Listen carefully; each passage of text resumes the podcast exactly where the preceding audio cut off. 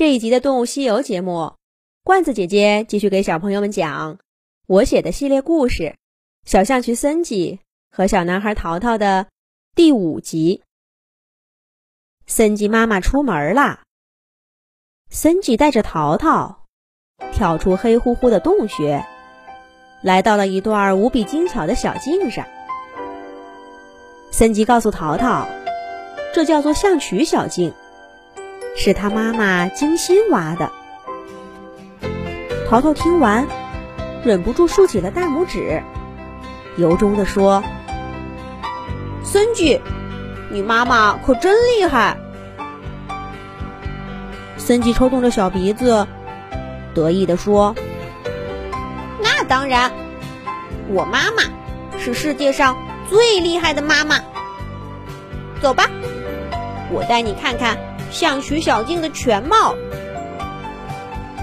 那个严厉又唠叨的妈妈，仿佛在象群小径面前消失了。森吉拉着淘淘，沿着最近的一条小路飞奔起来。你别看小象群的个子小，跑起来却呼呼带风。淘淘跟在后面，感觉前面的东西都没看清楚。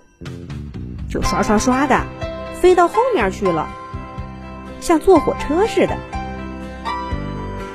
没过多久，淘淘就气喘吁吁的坐在地上说：“不跑了，不跑了，累死我了。”小象群森吉呢，却脸不红心不跳的站在一边，歪着头看着淘淘，笑话他说。这么几步就喊累了，你们人类的体力可真差。已经歇过来的淘淘不服气地说：“谁说我体力差？我在我们学校的运动会上拿过第一名呢。”森吉依旧笑眯眯地看着他，说道：“不服气吗？那咱们再比试比试。”淘淘一听，也打起精神，说道：“比就比，谁怕谁？”两个好朋友在象曲小径上一前一后的又跑了起来。可是这个森吉实在是太能跑了，象曲小径上的岔路对他来说就像不存在似的。森吉丝毫不用停留，就能判断出从哪条路走。更加高效。其实呀，森吉根本不用花这个心思。他甚至偶尔还停下来，回头看看淘淘。但优势就是那么明显。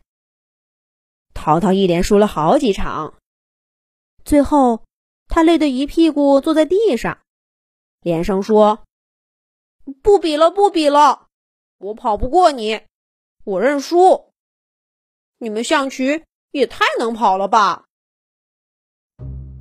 小森吉抽动着鼻子，依然不紧不慢的说道：“认输了吧？这算什么？再跑上二十圈，我都没问题。我们象棋可是小个子里的跑步冠军。你知道猎豹吧？我妈妈说了，很久很久以前。”一只猎豹想证明它是世界上跑得最快的动物，就来跟我们象曲赛跑。为了比赛公平，他请天上的神仙把它变得跟象曲一样大。你猜怎么样？猎豹根本就跑不过象渠，所以呢，你输给我一点都不丢人。象曲可是著名的短跑健将。淘淘记得，他在一本书上看到过，猎豹的奔跑速度比小汽车还要快，连他们都跑不过象渠，就更别说自己了。淘淘输的心服口服，他挠了挠头，对森吉说：“要不然咱们换个游戏吧。”你这么厉害，我怎么也跑不过你。森迪眨着大眼睛想了想，说：“嗯，那玩些什么呢？”淘淘拍手说道：“对了，我们玩捉迷藏吧！你闭上眼睛，数上十个数，我用这个时间找地方藏起来。等时间到了，你就睁开眼睛来找我。”森吉从来没玩过这个游戏，他听淘淘说的很有趣，也连声说好，然后就闭上大眼睛，开始数数了。